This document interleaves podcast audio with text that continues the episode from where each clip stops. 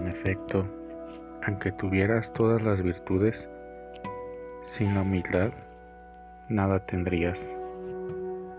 Abandonen toda su fortuna a los pobres, lloren los pecados durante toda la vida, sométanse a todas las penitencias que vuestro ser, vuestro cuerpo pueda soportar. Pasen los años de su existencia en el retiro. Si no tienen humildad, habrán de condenarse. Por esto vemos que todos los santos pasaron su vida entera trabajando en adquirirla y conservarla.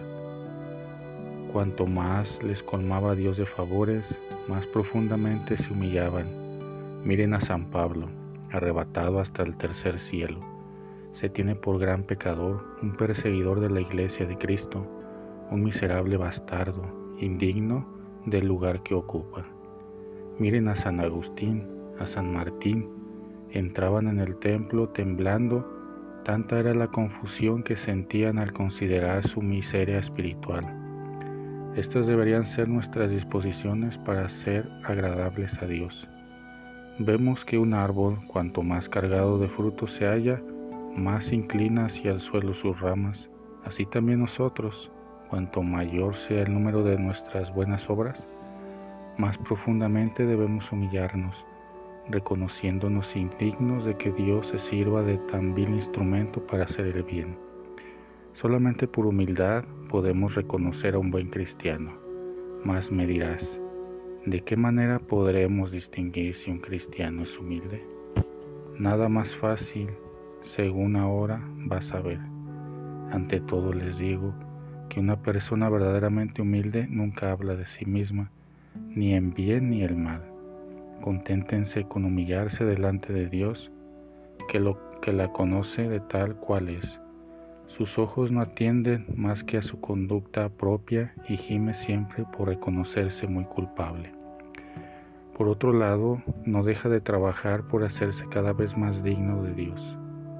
Nunca, veréis a esa alma emitir su juicio sobre la conducta de los demás. Nunca deja de formar buena opinión de todo el mundo. ¿Hay alguien quien sepa despreciar? A nadie más que a sí misma. Siempre echa a buena parte lo que hacen sus hermanos, pues está muy persuadida de que sólo ella es capaz de obrar el mal.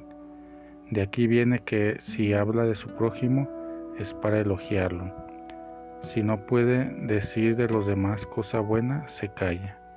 Cuando la desprecian, piensa que en ello hacen los demás lo que deben, pues después de haber ella despreciado a su Dios, bien merece ser despreciada de los hombres.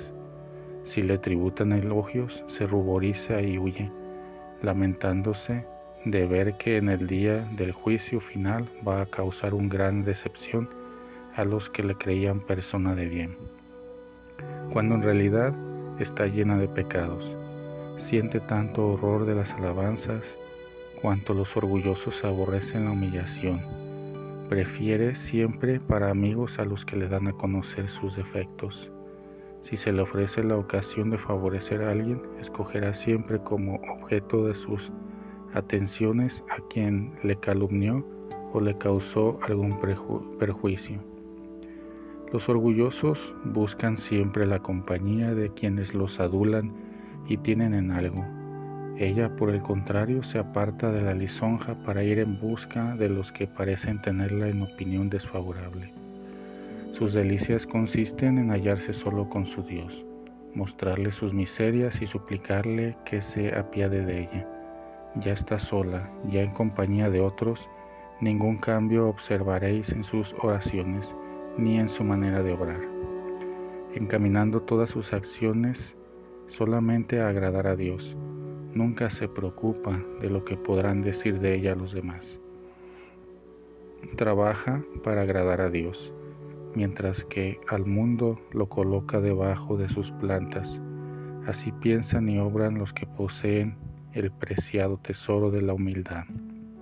Jesucristo parece no haber distinción entre él sacramento del bautismo, el de la penitencia y la humildad. Nos dice que si sin el bautismo jamás entraremos en el reino de los cielos.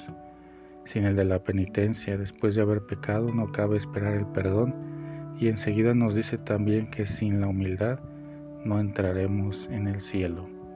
Aunque estemos llenos de pecados, si somos humildes, tenemos la seguridad de alcanzar perdón. Mas sin la humildad, aunque llevemos realizadas cuantas buenas obras nos sean posibles, no alcanzaremos la salvación.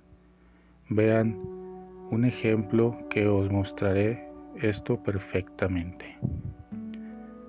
Hasta aquí el fragmento de este episodio de El sermón sobre los orgullosos.